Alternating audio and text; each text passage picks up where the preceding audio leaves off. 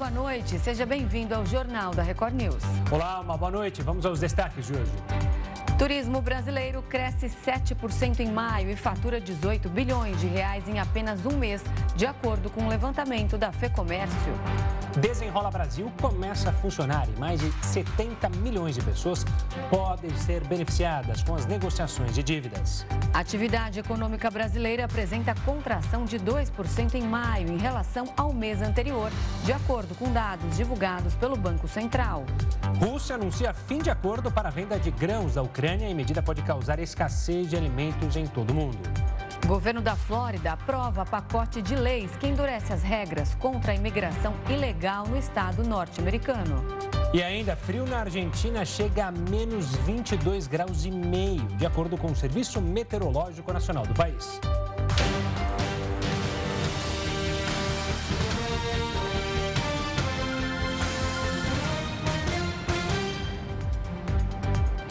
Após alcançar o melhor desempenho desde 2013, a economia brasileira recuou 2% em maio. Depois de subir 0,56% em abril e alcançar o melhor desempenho desde dezembro de 2013, o Índice de Atividade Econômica, conhecido por sinalizar a prévia do PIB, recuou 2% em maio, de acordo com dados revelados nesta segunda-feira pelo Banco Central. Essa é a maior queda do indicador desde março de 2021, quando foi registrada uma queda de 3,6%.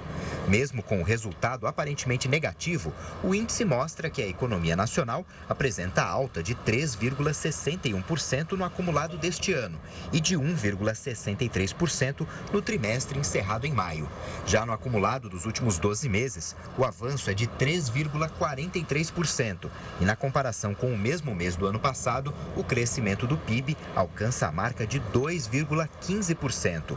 O PIB é a soma de todos os bens e serviços produzidos no país e serve para medir a evolução da economia. O indicador divulgado nesta segunda incorpora estimativas para a agropecuária, a indústria e o setor de serviços, além dos impostos recolhidos. E o presidente Lula deve adiar o lançamento do novo programa de aceleração do crescimento para agosto. A afirmação foi dada pelo ministro-chefe da Casa Civil, Rui Costa. A expectativa era que a inauguração do programa acontecesse no fim deste mês, mas os planos foram modificados. O adiamento foi uma decisão do presidente Lula, que decidiu esperar o fim do recesso parlamentar para fazer o anúncio. O novo projeto de obras será composto de investimentos federais, concessões e um incentivo a novos projetos de parceria público-privada. E o presidente Lula está na Bélgica participando da cúpula da Comunidade de Estados Latino-Americanos e Caribenhos, a CELAC, e da União Europeia. O repórter Matheus Escavazini está em Brasília e traz agora todas as informações dessa viagem. Boa noite, Matheus. O que o presidente Lula destacou nesse primeiro dia de evento? Boa noite para você, Renata, Gustavo, boa noite a todos. O presidente Lula criticou o protecionismo da União Europeia em relação ao acordo com o Mercosul e reforçou que a relação de, dos dois blocos precisa ser baseada na confiança mútua e não em ameaças. A declaração acontece após os europeus proporem um documento adicional que prevê sanções somente aos sul-americanos no caso de descumprimento, principalmente de questões relacionadas ao meio ambiente. Atualmente, o acordo está em fase de revisão, mas os europeus querem garantias de que esse acordo não vai aumentar a destruição ambiental. Lula afirmou que o programa de transição energética, então, passa a ser a prioridade, uma das prioridades do governo. Vamos ouvir o que disse o presidente brasileiro. O Brasil já possui uma matriz energética das mais limpas do planeta. 87% da nossa eletricidade já provém de fontes renováveis, contra 27% da média mundial. E 50% de toda a nossa energia é limpa, enquanto no mundo a média é apenas 15%. Iremos melhorar ainda mais esses números, porque estamos dando prioridade à geração de energia solar, eólica, biomassa, etanol e biodiesel. O presidente também disse que a guerra na Ucrânia aumentou a fome no mundo e cobrou os países ricos por uma promessa feita há quase 15 anos, em 2009, e que ainda não foi cumprida. Vamos ouvir. Em 2009, os países ricos se comprometeram a destinar 100 bilhões de dólares ao ano para os países em desenvolvimento, como forma de compensação pelo mal que causaram ao planeta desde a Revolução Industrial. Esse compromisso nunca foi cumprido. Como se não bastasse, a guerra no coração da Europa veio para aumentar a fome e a desigualdade, ao mesmo tempo em que elevou os gastos militares globais. Bom, ainda sobre a guerra na Ucrânia, Lula criticou sanções econômicas e disse ser a favor de um cessar-fogo de forma negociada, para que a paz seja negociada. Ele destacou que bloqueios sem amparo do direito internacional só servem para penalizar ainda mais as populações mais vulneráveis. Renata, Gustavo. Tá certo, Matheus. Obrigado pela participação. Um forte abraço. Até amanhã. E o programa Desenrola Brasil começou a funcionar hoje. Mais de 70 milhões de pessoas podem ser beneficiadas com as negociações de dívidas. Com o início das operações do Desenrola Brasil nesta segunda-feira, os clientes já podem começar a renegociar as dívidas diretamente com as instituições financeiras. A expectativa do governo federal é que mais de 70 milhões de pessoas sejam beneficiadas com o programa. Nesta fase inicial, o objetivo é limpar o nome de quem tem dívidas de até 100 reais e começar a renegociação de dívidas de quem está na faixa 2, voltada para pessoas físicas com renda até 20 mil reais. Em setembro, cidadãos da faixa 1 também poderão participar. Esse grupo inclui inadimplentes com renda de até R$ 2.640. Para participar do Desenrola Brasil, é preciso se cadastrar no site do governo e seguir as instruções para obter as certificações de nível prata ou ouro.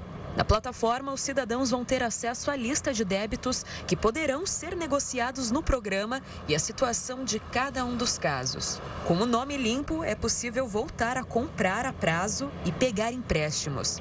Mas é preciso ficar atento, principalmente com os juros, para não cair em novas dívidas. Os juros são extorsivos, eles não são é, ilegais, mas eles são imorais. 455% ao ano para você dividir a fatura do seu cartão de crédito. Eu não tenho nem termo para explicar isso.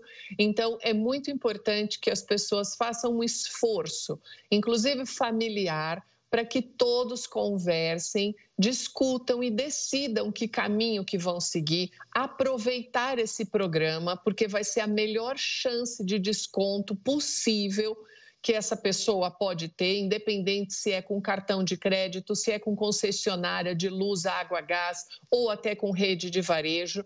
Mas é importante esse ponto: conversar, organizar as contas para que você não retome e não volte a inadimplir. Para evitar que os beneficiários fiquem com o nome sujo novamente, o programa ainda disponibiliza um curso de educação financeira no momento do cadastro. E para estimular os bancos a entrarem no programa, o ministro da Fazenda, Fernando Haddad, confirmou que o governo liberou 50 bilhões de reais para as instituições fazerem as negociações. Nós liberamos recursos para o sistema financeiro de, da ordem de 50 bilhões de reais para que o sistema bancário faça a renegociação da dívida com um estímulo é, de balanço importante para as operações bancárias. Os bancos eles estão dando os descontos em função do estímulo que o governo criou de antecipar um crédito presumido à razão de um para um para cada real descontado. É, esse é o estímulo que está sendo dado para os bancos. Então, se ele tem uma dívida de. A pessoa tem uma dívida de 10 mil reais e o banco fez um acordo de 10 mil reais por 3, esses 7 mil reais de desconto, ele vai poder antecipar de crédito presumido e vai liberar espaço no balanço para as operações de rotina do banco. Quem vai nos explicar como esse programa pode ajudar os brasileiros que estão endividados é a gerente da Serasa, Patrícia Camilo. Boa noite, Patrícia. Obrigado pela participação aqui conosco. A gente está vendo o programa, ou seja, um número enorme de brasileiros está em dívida. Como é que isso pode melhorar e mudar a vida dessas pessoas. Muita gente está com dívida ali de 200, 300 reais e está com nome sujo. Ele tira o nome sujo na hora, mas a dívida permanece. Como é que vai funcionar isso? Bom, boa noite. É, o programa ele vem então com esse intuito de fato de ajudar aqui na renegociação de dívidas e sim tirar o nome uh, da pessoa né, do cadastro de inadimplência e isso faz com que essa pessoa consiga ter acesso ao crédito novamente. Então, para esta primeira fase, uh, dívidas ali né, inferiores a 100 reais vão já ter o seu valor tirado do crédito uh, aqui do nome do cadastro de inadimplência e as demais dívidas também vão poder ser negociadas aqui para aqueles brasileiros com renda até 20 mil reais. Patrícia, agora quem está assistindo a gente se pergunta: bom, eu tenho uma dívida, mas essa dívida foi contraída há determinado tempo lá. É, quem pode participar do Desenrola Brasil? São dívidas mais antigas ou mais recentes? São dívidas de 2019 até dezembro de 2022. Então, todo este período de 1 de janeiro de 2019 até 31 aqui de dezembro de 2022 podem estar inclusas aqui uh, no cadastro de inadimplência e uh, ser negociadas através do programa do governo.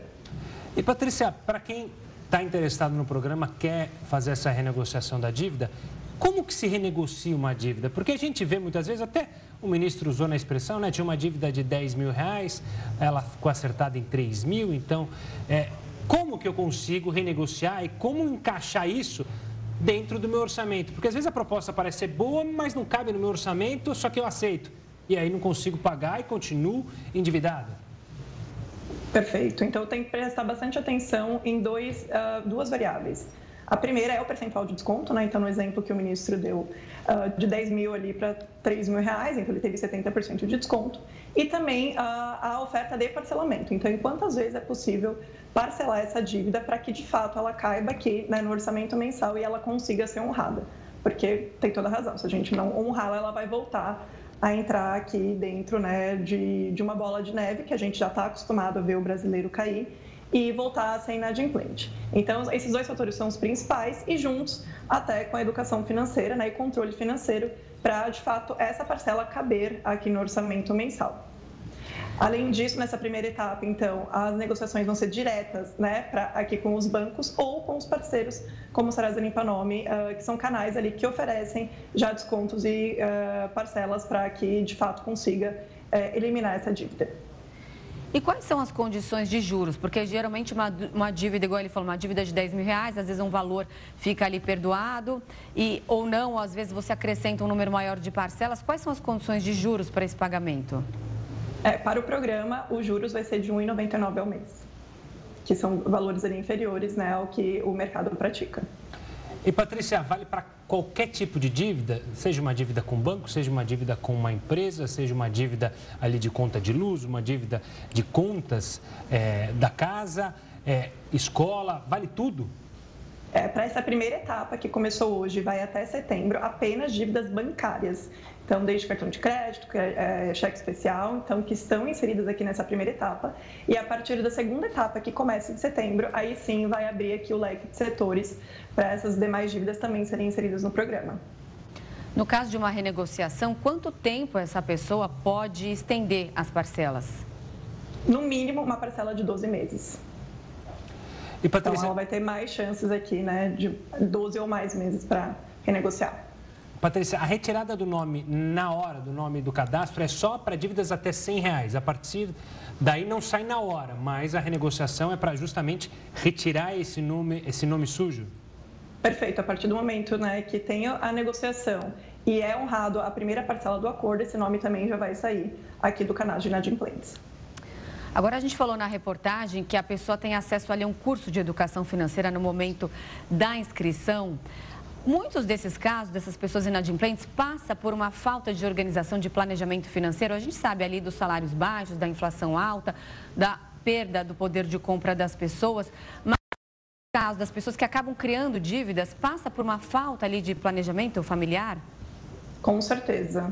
Primeiro que uh, planejamento financeiro ainda é um tabu nas famílias brasileiras e a gente sabe que é a dificuldade desse controle financeiro. Então, sim, é uma das causas, sim, né, além de toda a conjuntura macroeconômica, para que a pessoa se endivide e mais ainda, né, que ela não consiga sair dessa dívida e entrar na bola de neve ali, até porque os juros sobre juros vai tornando isso cada vez maior. Tá certo. Patrícia, obrigado pela participação aqui conosco, falando sobre o desenrolo. Um forte abraço e até a próxima. Até mais. E a Volkswagen anunciou a suspensão de contratos de trabalho de 800 metalúrgicos da fábrica de Taubaté, no interior de São Paulo, a partir do dia 1 de agosto. A montadora não informou os motivos para a adoção do layoff. Apesar disso, o Sindicato dos Metalúrgicos de Taubaté afirmou que a empresa alegou que a suspensão dos contratos será feita para adequar o volume de produção ao mercado, impactado pelos altos juros. Por nota, a Volkswagen anunciou que a medida vai afetar um produção. A suspensão temporária dos contratos tem uma validade a partir de agosto e inicialmente deve durar dois meses. Em maio, a montadora havia anunciado que faria o layoff a partir de junho. Porém, a medida foi cancelada depois do governo federal anunciar o corte de impostos para reduzir o preço dos carros populares. Segundo o sindicato, essa fábrica de Taubaté conta com cerca de 1.600 trabalhadores o aeroporto Santos Dumont, no Rio de Janeiro, ganhou a partir desta segunda-feira um novo ponto de vacinação da Secretaria Municipal de Saúde. Repórter Marcos Marinho está na capital fluminense e tem mais detalhes. Boa noite, Marcos. Quais vacinas estão sendo aplicadas no aeroporto? Oi, Renata. Oi, Gustavo. Boa noite para vocês e para todos que estão com a gente aqui no Jornal da Record News. Olha, são vacinas contra a Covid-19, gripe, febre amarela, hepatite B, além da tríplice viral. Lembrando que o reforço da vacina bivalente, a dose bivalente para o coronavírus, essa dose é destinada para pacientes a partir dos 18 anos de idade. E a vacina da gripe está disponível para qualquer pessoa a partir dos 6 anos de idade. O posto móvel de vacinação da Secretaria Municipal Municipal de Saúde foi montado entre os portões B e C do Aeroporto Santos Dumont, no centro da capital fluminense. Vai funcionar de segunda a sábado, das 8 da manhã até as 5 da tarde. No mês que vem, ele vai subir, vai para o segundo andar do aeroporto. Lembrando que é importante levar um documento oficial com foto e também o cartão de vacinação. Agora, tem um detalhe importante: esse posto de vacinação não é só para passageiro, não. Está disponível para qualquer pessoa no aeroporto Santos Dumont. Volto com vocês aí no estúdio. Obrigada, Marcos, pelas informações. E agora um destaque internacional. A Rússia anunciou o fim do acordo para a venda de grãos da Ucrânia. A medida deve causar falta de comida em todo o mundo. O anúncio foi feito horas depois de um ataque de drones navais a uma ponte estratégica que liga o território russo à península da Crimeia. Moscou reclamava há meses sobre o pacto, assinado em julho de 2022, com mediação da Turquia e da ONU. O objetivo era aliviar temores de uma crise alimentar mundial além de possibilitar a exportação de mais de 32 milhões de toneladas de cereais ucranianos. O texto também inclui a retirada de obstáculos para as exportações de produtos agrícolas e fertilizantes russos. Um dos efeitos imediatos deve ser o aumento no preço de grãos, como milho e trigo. A decisão pode impactar países aliados de Moscou. O efeito prático de imediato são os mercados reagirem. Então, a, saca dessas commodities, como milho, Uh, trigo e outros produtos que a Ucrânia tem uma capacidade grande de produção e escoamento devem subir nas próximas semanas. O presidente Putin utiliza esse instrumento para uh, pressionar o Ocidente e serve como uma espécie de jogo geoeconômico. Entretanto, pode não ser tão efetivo, isso porque grande parte dos seus aliados no sul global, como o Brasil, até mesmo ah, a América, a África do Sul e outros países africanos que de alguma maneira ah, não antagonizam diretamente com a Rússia, vão reclamar. No Brasil, além do aumento no preço de itens que dependem dos grãos, a medida pode impactar na inflação e na decisão do Banco Central sobre a taxa básica de juros. O aumento desse, da, da cotação desses itens no mercado internacional impacta até mesmo o nosso pãozinho aqui do dia a dia das padarias brasileiras. Então, uh, não vai demorar muito até que os, esses valores sejam repassados aos insumos na produção brasileira e isso impacta diretamente a nossa inflação. Se isso impacta a nossa inflação, na prática, isso pode sim ser uh, um efeito para postergar a queda na nossa taxa de juros, já que grande maioria dos analistas, quase 100%, imaginava que com a queda da inflação em basicamente todos os setores, em agosto ou em setembro a gente já veria algum tipo de queda, mas esse efeito não estava contratado. A decisão foi criticada por diversos líderes mundiais. O secretário-geral da ONU, Antônio Guterres, se disse extremamente decepcionado e afirmou que milhões de pessoas vão pagar o preço por essa medida. A participação nesse acordo é uma escolha, mas há pessoas em dificuldades em todos os lugares do mundo e os países em desenvolvimento não têm escolha. Centenas de milhões de pessoas passam fome e os consumidores estão enfrentando uma crise global de custo de vida. Eles pagarão o preço. O governo russo negou que a saída do acordo tenha relação com o ataque contra a ponte. Segundo o Kremlin, o pacto não visava os interesses russos e beneficiava apenas a Ucrânia e os aliados ocidentais. Para entender as consequências geopolíticas do anúncio feito pelo governo russo, a gente conversa agora com o professor de Política Internacional da Universidade do Estado do Rio de Janeiro, Paulo Velasco. Professor, sempre um prazer recebê-lo aqui no Jornal da Record News. A gente já consegue entender por que a medida russa, afinal, ela vai contra justamente um acordo que foi costurado ali pela Turquia, que joga como é, um, uma, um, aliado em, em, alguns momentos da Rússia e também afeta um, um, a África como um todo, países que estão em necessidade. Dá para entender o porquê dessa motivação de Putin?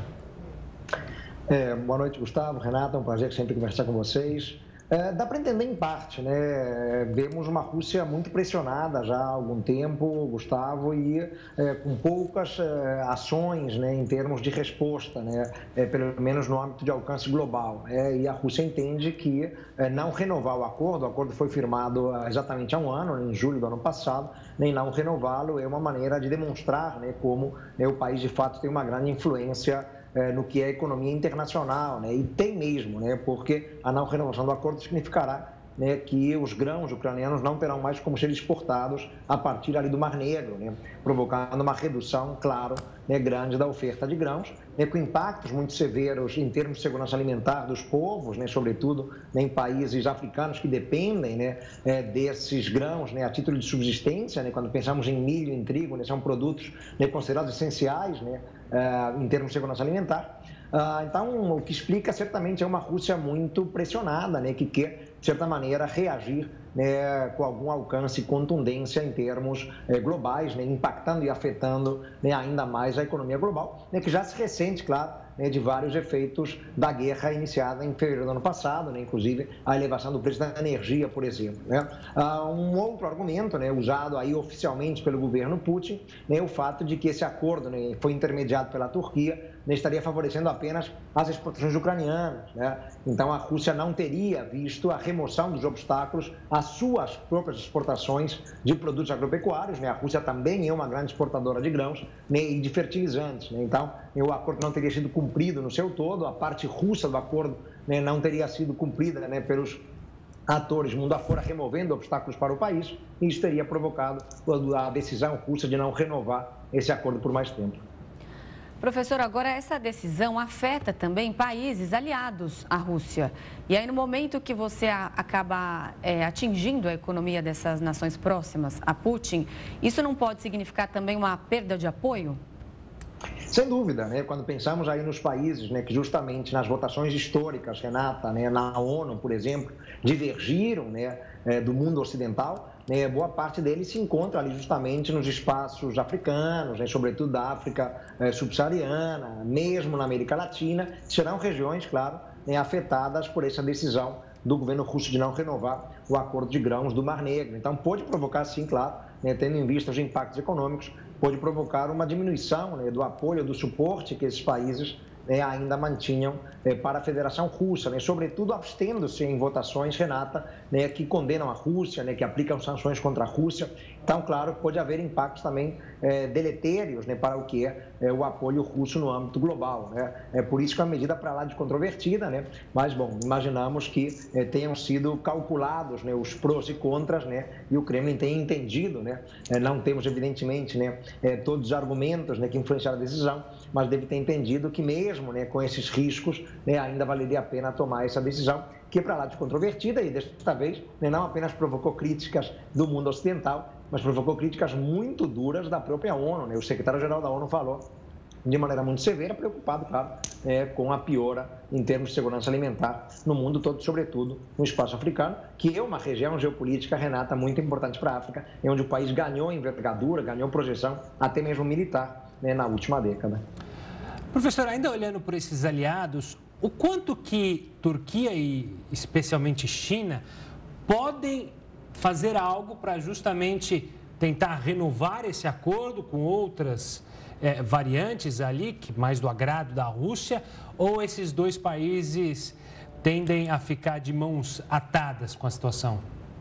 Não, não acredito que vão ficar de mãos atadas, não. Né? O Erdogan, né, o, o, presidente turco, tem um interesse enorme né, na renovação desse acordo. Ele foi o grande articulador de consensos ali em julho do ano passado, ele que conseguiu aproximar é, os governos russo e ucraniano, né? foi um, é, uma manobra é, muito hábil da diplomacia turca. Ah, o governo né, do Erdogan ganhou visibilidade ah, e hoje mesmo né, ele disse que espera que o seu amigo Putin, né, chamou o Putin de amigo, né, se disponha a renovar esse acordo, né, eh, tendo em vista a sua importância né, eh, e o alcance que ele tem né, para as vendas eh, globais de grãos. Né. A China não se manifestou ainda né, acerca da não renovação do acordo, né, ou da decisão russa de não renovar, mas a gente sabe muito bem, Gustavo, né, que a China tem tido uma influência grande, né, sobretudo econômica, sobre a Rússia, não de hoje, né, nem tampouco apenas do início da guerra no ano passado, mas muito especialmente desde a anexação da Crimeia em 2014, né, se tornou um parceiro econômico fundamental para a sobrevivência da Rússia, permitindo à Federação Russa contornar eh, boa parte das sanções aplicadas pelo Ocidente, ou pelo menos permitindo atenuar os impactos negativos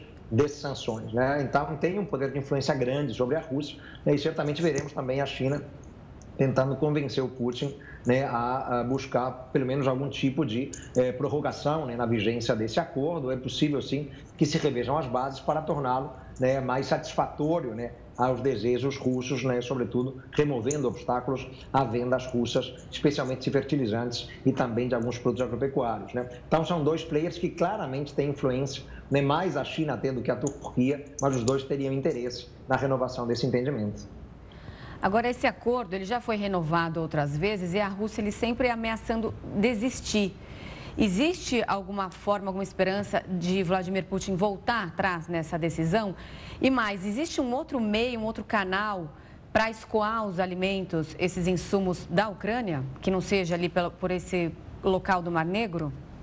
É, é, difícil, né? Geopoliticamente, né? O escoamento natural se dá por ali, né? É difícil imaginar uma outra rota alternativa, né? Então, são os portos ucranianos, né? Que se vêem cercados né? pela Rússia, né? O porto de Odessa, por exemplo, pegarmos talvez um dos mais marcantes e importantes, né? Então, eles são efetivamente um espaço natural né, a porta de saída né, para as vendas ucranianas para o mundo, né, toda aquela região ali do Mar Negro. Né. A estratégia russa, desde o início da invasão no ano passado, é tentar diminuir né, o acesso ucraniano a esses portos, né, tentar limitar né, o que seria a soberania marítima é, da Ucrânia ah, e, com isso, claro, tentar asfixiar a economia do país. Né? Um país que não consegue vender e não consegue importar adequadamente pelos seus portos, ele se vê asfixiado economicamente. Mas os efeitos né, para o mundo são é, efetivamente muito, é, muito dramáticos. Né? Sobre a possibilidade do Putin voltar atrás, sempre existe. Né? A gente muito sabe né, que do ponto de vista diplomático, né, não raro, né, estadistas costumam blefar, né, ou seja, costumam assumir posições que depois se dispõem né, a mudar, até porque não era efetivamente aquilo que eles buscavam fazer. Né, isso pode significar uma estratégia, talvez, para conseguir algum, alguma vantagem, alguma concessão adicional, né, rever as bases do acordo negociado exatamente há um ano. Né, então, não estranharia né, se eventualmente, daqui a algumas semanas, né, é, ou mesmo menos tempo, a Rússia decidisse, por fim, é, prorrogar o entendimento, né, mas certamente em troca de algum ganho adicional, Renato. Tá certo. Professor, obrigado pela participação aqui conosco, pela análise. Um forte abraço e até uma próxima. Um abraço, até a próxima. Até mais. E o grupo mercenário Wagner anunciou hoje o fechamento da principal base na Rússia, localizada na região de Krasnodar. Em um vídeo divulgado na plataforma Telegram, um membro diz que a base será fechada oficialmente no dia 30 de julho. Outra informação importante envolvendo o Grupo Wagner é que o projeto de pesquisa belorrusso Gaiun, que monitora a atividade militar em Belarus, relatou a chegada de uma nova coluna dos mercenários. Esse comboio é composto de mais de 100 carros, caminhões e ônibus. Desde a tentativa de motim na Rússia no mês passado, o grupo migrou com algumas lideranças para o país vizinho para treinar tropas locais. A varejista de moda H&M informou que fará investimentos em lojas e comércio online no Brasil em 2025.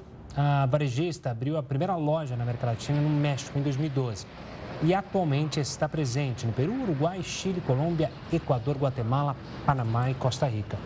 Para apoiar a expansão pelo país, a H&M está fazendo parceria com um grupo e tem operações de varejo em 10 países da América Central e do Sul. No Brasil, o setor de varejo vive um momento de competição com a chegada de outras marcas do exterior, como a Shein, que tem preços mais atrativos ao consumidor. E o brasileiro está cada vez mais acostumado com aquele termo cashback, que já aparece em propagandas e até mesmo em placas de postos de gasolina. Graças ao cashback, a população de baixa renda vai poder pagar um preço mais em conta pelos produtos da cesta básica, recebendo uma parte do valor do imposto de volta. E para comentar sobre esse tema, a gente conversa agora com Heródoto Barbeiro. Heródoto, boa noite. De onde vem, hein? Explica para a gente essa ideia de cashback. Olha, Renata, você lembrou bem. Aqui perto da minha casa, inclusive, tem um posto de gasolina com dois preços de gasolina. Gasolina para todo mundo, e dizendo, olha, gasolina com cashback é mais barato. Ou seja, você recebeu uma parte do imposto. Mas tem outras pessoas, uh, Renata, que é o seguinte, que viajam muito. Quando essas pessoas viajam muito, por exemplo, você vai para a Europa, por exemplo, você vai para Israel, você que vai lá compra como turista as coisas. Quando você chega no aeroporto, você apresenta as notinhas fiscais do que você comprou e você recebe de volta o imposto que você pagou lá. Então a ideia é muito antiga, já existe na Europa, já existe em vários países do mundo e é chamada de cashback. Ou seja, eu vou receber de volta o imposto que eu paguei lá. E agora chega na cesta básica aqui no Brasil. Ela está embutida dentro daquela reforma tributária que já foi aprovada na Câmara dos Deputados, como todo mundo sabe, e agora está aguardando voltar o pessoal do recesso no Senado para analisar novamente. Mas ela vai funcionar o seguinte: a cesta básica ela vai ter dois preços. Vamos, vamos pensar, por exemplo, no pacote de arroz. Vamos supor que o pacote de arroz custa 30 reais e tem 5 reais de imposto. Então todo mundo, quando chegar no supermercado, vai pagar 30 reais o pacote de 5, 5 quilos de arroz. Só que é o seguinte, as pessoas de baixa renda cadastradas, elas poderão ir no caixa e pegar de volta o dinheiro que ela pagou de imposto. Ou seja, para ela o arroz vai custar 25 e para as pessoas que tiverem renda maior vai custar 30 reais. Você vai dizer, bom, mas com isso não vai aumentar a carga tributária? Não. Porque na média a classe tributária, aquilo que a gente paga de imposto, na média vai ficar parecido mas vai cobrar mais imposto das pessoas de classe média e menos das pessoas que têm menos condições de vida. Então, o cashback vai ser uma forma também de tentar equalizar um pouco mais a sociedade brasileira, fazendo com que os produtos como esse que a gente está mostrando aí fiquem mais barato para quem é mais pobre e quem tiver condições de vida melhor vai pagar o preço que está na prateleira com o imposto embutido. Vamos nos acostumar porque vai vir aí assim que o Senado voltar novamente ao trabalho no mês de agosto. Tá certo, vamos acompanhar nessa discussão que promete ser longa nesse próximo semestre aqui no Brasil.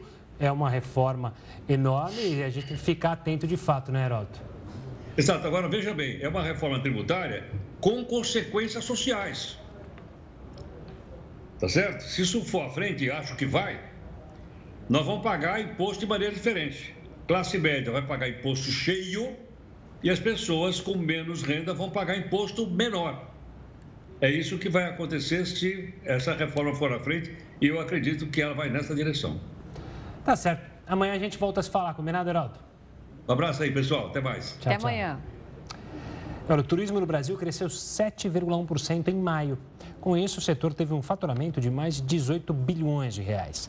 Segundo o levantamento da FEComércio, a alta foi puxada principalmente pelo transporte aéreo. A receita do segmento aumentou 12% no período.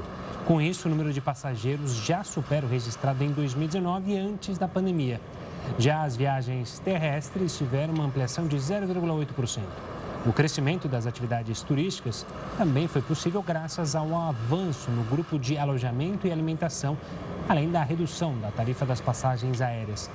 Na análise da instituição responsável pelos dados, o setor deve continuar a crescer nos próximos meses. O pianista João Donato faleceu na madrugada desta segunda-feira. A morte, que não teve a causa divulgada, foi confirmada por familiares nas redes sociais. João Donato foi uma figura emblemática da MPB, trabalhou com músicos como Tom Jobim, João Gilberto e Vinícius de Moraes e foi um dos principais nomes da bossa nova. O velório do compositor vai ser realizado amanhã no Teatro Municipal do Rio de Janeiro. João Donato deixa a esposa e três filhos. Correios fazem investimento de 200 milhões de reais para modernizar e melhorar a logística da estatal. Você confere instantes aqui no Jornal da Record News. Já de volta com o Jornal da Record News, você vai ver que os Correios fizeram um investimento de 200 milhões de reais para modernizar e melhorar a logística da estatal. A estratégia visa aprimorar a infraestrutura da empresa. O presidente dos Correios, Fabiano Silva dos Santos, vai inaugurar nesta terça-feira em Valinhos, no interior de São Paulo, o novo Centro Internacional da Companhia. A unidade integra um complexo operacional de 44 mil metros quadrados e vai ter capacidade para lidar com 60 mil encomendas por dia. Os Correios também lançaram recentemente um edital de licitação para a construção de um outro centro em Brasília, que poderá tratar 300 mil objetos por dia. E as ações das lojas Marisa subiram quase 9% após a empresa concluir o plano de reestruturação. Apesar da alta nesta segunda-feira, no cálculo anual, os ativos acumulam queda de 31,2%. A proposta inclui estratégias de redução de despesas, renegociação de dívidas e fechamento de 88 lojas físicas. O número é menor do que as 92 unidades inicialmente previstas para encerrar as atividades. Para cumprir esse item do esquema de reestruturação, a varejista teve um gasto de 44 milhões e meio de reais. A expectativa é de que o lucro operacional deste ano seja um pouco menor do que esse custo, de 40 milhões de reais. Mas as lojas Marisa esperam que esse valor arrecadado suba para 60 bilhões a partir de 2024.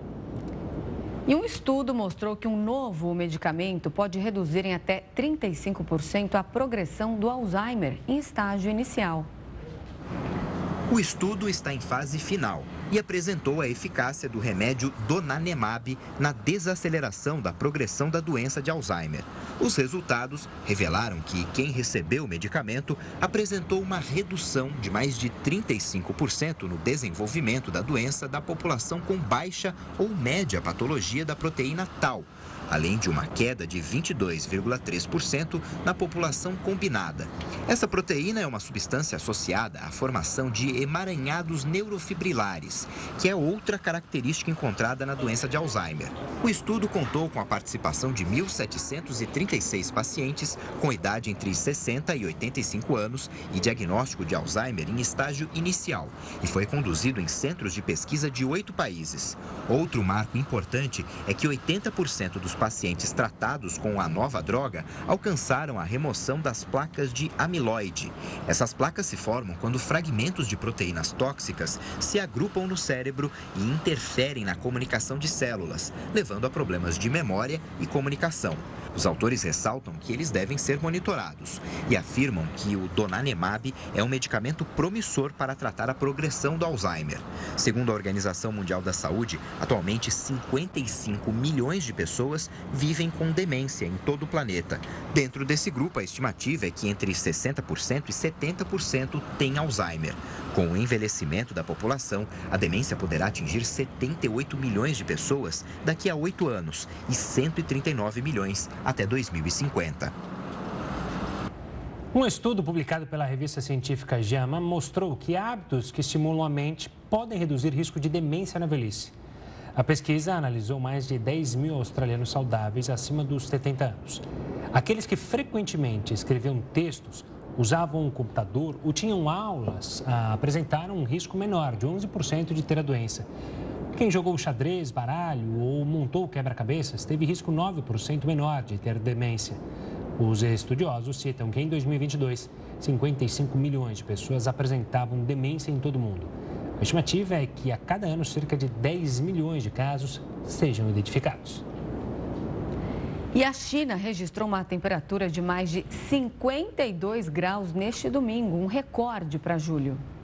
O país asiático registrou temperaturas de 52,2 graus Celsius na região de Xinjiang, no oeste da China. Um recorde para meados de julho, informou o serviço meteorológico. O recorde anterior, de acordo com as medições oficiais, era de julho de 2017, quando o termômetro atingiu 50,6 graus. Geralmente, Xinjiang é a região mais quente da China durante o verão, por causa das características desérticas. Segundo especialistas, as ondas de calor no verão não são incomuns na China, mas o país asiático vem enfrentando condições meteorológicas mais extremas nos últimos meses, muito por conta do aquecimento global. E o ex-presidente José Sarney recebeu alta depois de ser diagnosticado com isquemia cerebral. Ele precisou internado após tropeçar e sofrer uma queda em casa no domingo. Em nota, o hospital afirmou que o político foi diagnosticado com uma pequena área de bloqueio do fluxo sanguíneo no cérebro. Sarney passou por uma bateria de exames e foi liberado. A filha do político, a ex-governadora Rosiana Sarney, classificou o episódio como um grande susto. Sarney tem 93 anos e foi o primeiro a ocupar a presidência do Brasil após a redemocratização, ficando cinco anos no cargo. Em 1991 foi eleito senador e em 2015 deixou o Senado. Governo da Flórida aprova pacote de leis que endurece as regras contra a imigração ilegal no estado. É o que você vai ver daqui a pouquinho aqui no Jornal da Record News. Estamos de volta, perdão. O mercado aéreo vive uma crise com falta de pilotos e atinge países como Estados Unidos, Turquia e Catar. Com a falta de profissionais, as empresas desses países têm buscado funcionários em outros locais, como o Brasil. Por isso, o país também pode sofrer com a escassez de pilotos nos próximos anos. Um dos principais atrativos para os profissionais buscarem a carreira internacional está no salário, que pode ser até quatro vezes maior. Temos muitos profissionais qualificados trabalhando aqui, já com experiência suficiente para serem promovidos a comandante, a função de comandante. Uh, temos uma formação um pouco que ficou um pouco defasada devido à pandemia, mas já está retomando assim como o mercado. Mas o fato é que o mercado internacional está super aquecido, muito mais aquecido do que o nosso, atraindo muito mais os, os pilotos brasileiros, que são muito qualificados, muito bem quistos no exterior, com salários muito maiores, qualidade de vida e benefícios maiores. Então, atualmente a gente percebe que há uma evasão grande de pilotos indo para o mercado árabe, uh, alguma coisa asiática e principalmente americana.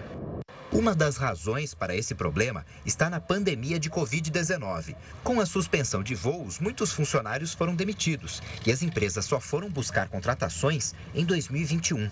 Além disso, a formação de novos pilotos também ficou atrasada por causa da crise sanitária.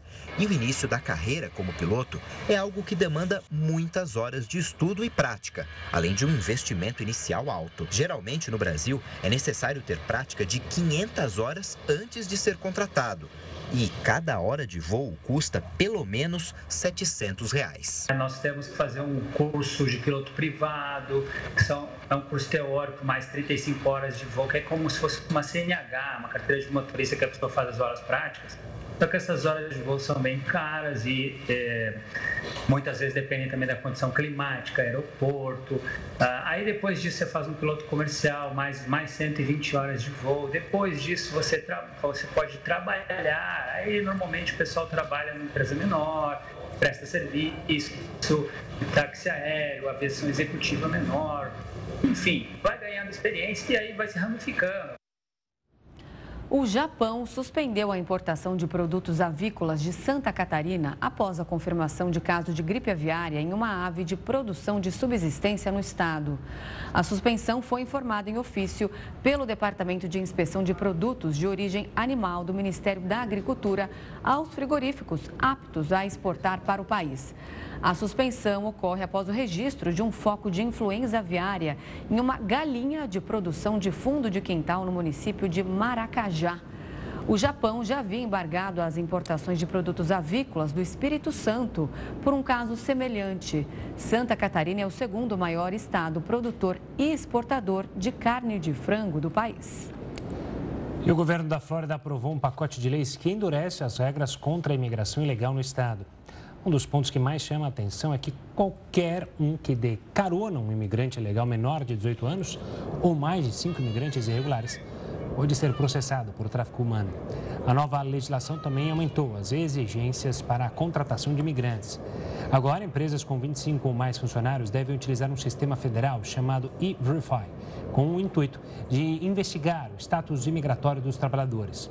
As novas regras estão em vigor desde o dia 1 de julho. E para a gente aprofundar mais nesse tema, a gente conversa agora com o doutor Felipe Alexandre. Ele é advogado de imigração e sócio fundador da AG Immigration. Doutor, boa noite. Seja muito bem-vindo ao Jornal da Record News. Bom, são quase 800 mil imigrantes que vivem na Flórida atualmente sem documentação. O que vai acontecer com essas pessoas a partir de agora? É importante lembrar, bom, primeiramente boa noite a todos. É importante lembrar que essas exceções, esses é, regulamentos migratórios já existem na lei federal. O que o governo de Santos foi, é, desculpa ser tão sincero, mas para marcar pontos políticos, é, ele, ele fez agora, ele incentivou a Polícia Estadual a cumprir com a missão federal, ou seja, para ter uma intervenção do governo estadual para ter certeza que o governo federal está fazendo o trabalho. Então, realmente vai ser uma confusão, mas também é, o que acontece com imigrantes que não sabem exatamente é, como é a lei vai aplicar eles, eles estão fugindo. Pessoas que estão indocumentados, ou seja, não tem processo é, pendente nenhum para ajustar seus dados, eles estão indo para a Geórgia outros lugares que ainda não têm passado essa lei. Então, está afetando a agricultura, a construção e outras coisas onde sabemos que temos feito a vista grossa, porque sabemos de onde vem é, essa mão de obra. Então, tem várias cláusulas nessa lei que incentivam o governo estadual a cooperar mais com o governo federal e pelo menos isso criou um certo clima de medo e agora precisamos lutar muito para que é, conseguimos ressaltar a mensagem que a Flórida e os Estados Unidos sempre foi e sempre será um lugar de imigrantes. Doutor Alexandre, você bem explicou justamente essa questão da lei federal, da lei estadual. Pode haver ainda um processo de deslegitimizar essa lei por citar que ela é inconstitucional? Ou isso já é ponto certo que não irá acontecer, a lei vai continuar valendo? Não, com certeza continua sendo uma possibilidade. Ela acabou de entrar em vigor, então agora vamos ver a aplicação dessa lei. E quando houver uma pessoa que for presa injustamente, houver uma causa, é, precisaremos de uma pessoa que foi vitimizada pela lei. Aí, com certeza, essa lei vai ser desafiada, baseada na doutrina de jurisprudência. O Estado, é, na Flórida, tem os seus poderes, mas o governo federal também tem o seu. Então, o policial estadual, o dever dele é proteger a lei de trânsito e a lei penal. Ele não tem nada a ver com cumprir a missão federal e tentar prender pessoas que estão indocumentadas e pessoas que, pela maior parte, estão aqui contribuindo e estão fazendo o seu trabalho. Então, é, eu acho que, com certeza, tendo a pessoa que foi vitimizada pela sua lei e encontrando a organização de advogados certo, essa lei vai ser desafiada e vai ter que ser determinada pelos nossos juízes superiores. Tá certo. A gente conversou com o advogado de imigração Felipe Alexandre. Obrigada, doutor, pela participação. Até uma próxima. Um grande prazer. Obrigado por vocês. E a União Europeia vai dar 100 milhões de euros para ajudar a Tunísia a combaterem a migração irregular. A informação foi divulgada durante uma coletiva de imprensa. Estavam presentes o primeiro-ministro holandês, a primeira-ministra italiana, a chefe da Comissão Europeia, além do presidente da Tunísia. A parceria foi divulgada como estratégia e abrangente e visa não só uma cooperação na gestão de fronteiras, mas também um combate ao contrabando, ajuda para o desenvolvimento econômico e para a energia renovável. Um vulcão na Islândia continua emitindo lava e gases nocivos. Por isso, autoridades locais pediram que as pessoas não caminhem até o local. O vulcão fica localizado a 40 quilômetros da capital do país e começou a entrar em erupção há uma semana, depois que um terremoto foi registrado. A região já é desabitada por ter abalos sísmicos com frequência. A média de erupção na Islândia é de uma a cada quatro ou cinco anos. O número de mortos por causa das inundações na Coreia do Sul já chega a 40. Há pelo menos quatro dias o país asiático sofre por causa das chuvas torrenciais. A gente volta em instantes para falar sobre isso. Uma pesquisa da Associação Paulista de Supermercados aponta uma mudança nos hábitos de consumo dos brasileiros. A parcela da população que mantém uma alimentação 100% saudável subiu de 6% para 15% este ano. De acordo com o Atlas Mundial da Obesidade, até 2035, pelo menos 41% dos brasileiros estarão acima do peso. Um dado preocupante, já que a doença é um fator de risco para problemas cardíacos, câncer, diabetes e hipertensão. Mas se por um lado a obesidade aumenta, por outro a população tem buscado manter uma alimentação saudável, com produtos orgânicos, em detrimento de industrializados, como explica Fabiano Benedetti, diretor de marketing e negócios da Associação Paulista de Supermercados. Segundo o levantamento da instituição, em 2023, 15% dos brasileiros relataram optar por produtos naturais na hora das compras. No ano passado, a porcentagem era de 6%. A gente conseguiu apurar na pesquisa, a busca por alimentação cada vez mais saudável, de produtos naturais, ela cresce de uma forma muito grande.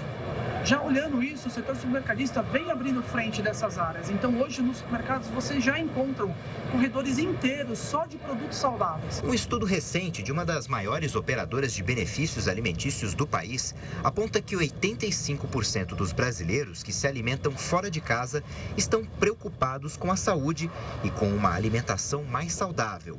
Porém, para a nutricionista Edivânia Soares, a obesidade também pode estar ligada a outros fatores. Existem quatro fatores que vai desencadear você a ter uma obesidade. A ausência da alimentação saudável, o sedentarismo, a parte genética e também os fatores ambientais. E quando a gente fala de alimentação, muitas pessoas questionam que fora de casa é muito difícil seguir uma alimentação saudável. Mas é importante que você visualize seu dia antes de qualquer situação. Para manter uma refeição equilibrada, a doutora indica o que ela chama de troca inteligente. A estratégia é basicamente substituir itens gordurosos do prato por opções nutritivas, como colocar legumes no lugar de frituras e frutas no lugar de doces na sobremesa. Levar pequenas porções de alimentos na bolsa para comer ao longo do dia também é uma dica para garantir uma alimentação saudável. Outra coisa imprescindível se você faz sua refeição fora de casa, tenha em mente de organizar os pequenos lanches, fazer também escolhas mais saudáveis e efetivas, tirando os doces e colocando frutas e oleaginosas e iogurtes nesse dia aí. Enfermidades respiratórias como asma ou bronquite também são mais frequentes entre pessoas consideradas obesas. E o mesmo ocorre com condições relacionadas à mobilidade, como artrite e problemas na coluna. Segundo o levantamento do Instituto Brasileiro de Geografia e Estatística, o famoso PF com arroz, feijão e bife não traz riscos de aumento de peso. Já o famoso churrasquinho está diretamente relacionado à obesidade, principalmente quando associados à falta de prática de exercícios e ao consumo de bebida alcoólica. E você, como tem escolhido os alimentos no mercado? O Serviço Meteorológico da Argentina afirmou que a temperatura registrada em uma estação de medição na Patagônia foi de menos 22 graus e meio nesta manhã de segunda-feira. Segundo os responsáveis pelo radar, as temperaturas chegaram a superar a escala do termômetro. O frio intenso se deve à influência de um ciclone extratropical localizado no Atlântico Sul. Esse sistema climático está atualmente distante do continente, o que significa que não apresenta risco de ventos fortes. Apesar disso, a presença é responsável pela entrada de massas de ar frio, resultando em temperaturas mais baixas na Argentina. E o número de mortos por causa das inundações na Coreia do Sul subiu para 40. Há pelo menos quatro dias, o país asiático sofre por causa das chuvas torrenciais. As fortes chuvas atingem principalmente as regiões central e sul do país. Neste domingo, equipes de resgate se esforçaram para alcançar pessoas presas em um túnel inundado. A maioria das vítimas eram residentes de uma província do sul da Coreia. O país asiático está no auge da temporada de monções de verão, com fortes chuvas nos últimos quatro dias, causando transbordamento de uma grande barragem. Após as diversas mortes por causa das chuvas, o presidente sul-coreano culpou o fracasso das autoridades em seguir as regras de resposta a desastres naturais. Para ele, a má gestão nas áreas mais vulneráveis fez com que o desastre fosse muito maior do que o necessário. O Jornal da Record News fica por aqui. Obrigada pela companhia. Tenha uma ótima noite. Fica agora com o News das 10 com a Nivien Reis e a gente volta amanhã. Tchau, tchau.